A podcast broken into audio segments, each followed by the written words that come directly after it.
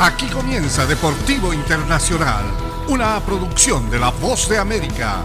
Les informa Henry Llanos. En el fútbol americano, el eh, quarterback Tom Brady se disculpó el jueves por comparar al fútbol americano con un desplazamiento militar, un comentario que el jugador hizo en su podcast durante una entrevista al astro de la NBA Kevin Durant.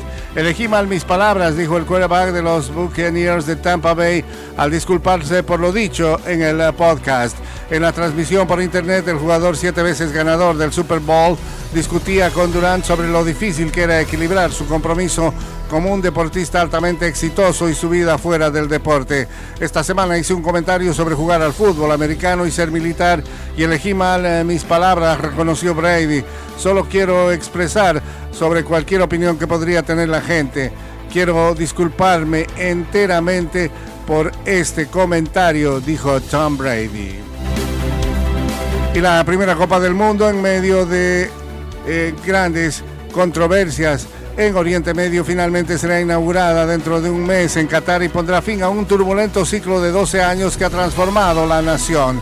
Qatar ha sido cuestionada sobre cómo logró persuadir a la FIFA para darle la sede en 2010, criticada por el trato recibido por los trabajadores migrantes contratados para la construcción de los estadios y además la infraestructura del torneo y blanco de las mofas del mundo del fútbol tras tener que cambiar las fechas tradicionales de junio y julio para jugar en noviembre y diciembre. La pequeña nación árabe que prospera en el Golfo Pérsico ha superado todo eso al igual que la hostilidad de los estados vecinos que impusieron un boicot económico y diplomático de tres años que culminó en enero de 2021. El 20 de noviembre, la máxima cita del fútbol finalmente se pondrá en marcha un par de horas después de la puesta del sol en el estadio Al Bayat con capacidad para 60.000 aficionados.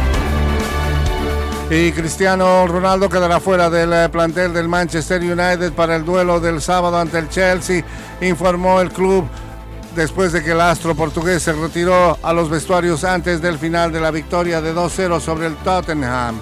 El técnico del United, Eric Ten Hag, había dicho después del encuentro de la Liga Premier en Old Trafford que al día siguiente lidiaría con Cristiano.